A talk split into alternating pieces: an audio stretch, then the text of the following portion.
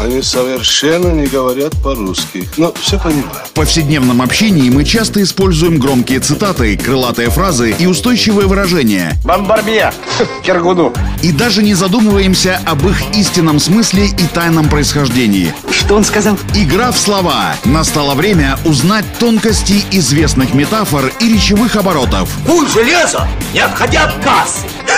Игра в слова. Александр Барский доступно и легко расскажет обо всем, что может придать новый смысл привычным фразам. Видишь суслика?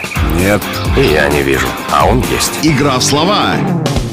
Я даже не сомневаюсь, что всем известно такое слово, как «шантропа». Но вот откуда оно появилось, я уверен, что могут объяснить далеко не все, кто его произносит. Вот этим мы сейчас и займемся. Игра в слова. Война Российской империи с Францией 1812 года оставила не только неизгладимый след в истории европейских народов, но и новые, заимствованные слова, которые мы активно используем по сей день. Одно из них — слово «шантропа». В современном понимании шантропа — это ну, какой-то суетливый, ничтожный и пустой человек. Однако это не совсем так. Игра в слова.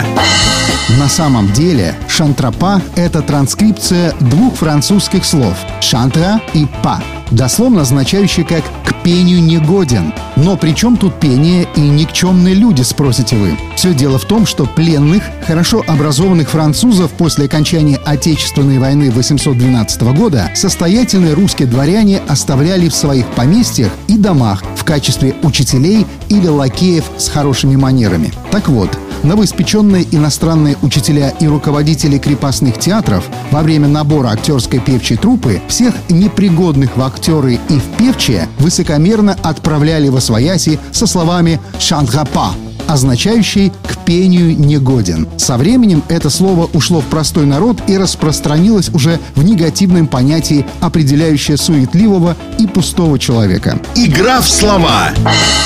Вот теперь вы знаете историю появления слова «шантропа» и можете смело, ну а главное к месту его применять. Игра в слова. Александр Барский доступно и легко расскажет обо всем, что может придать новый смысл привычным фразам. Рыцапа — это то, без чего пепелац может только так летать. Игра в слова.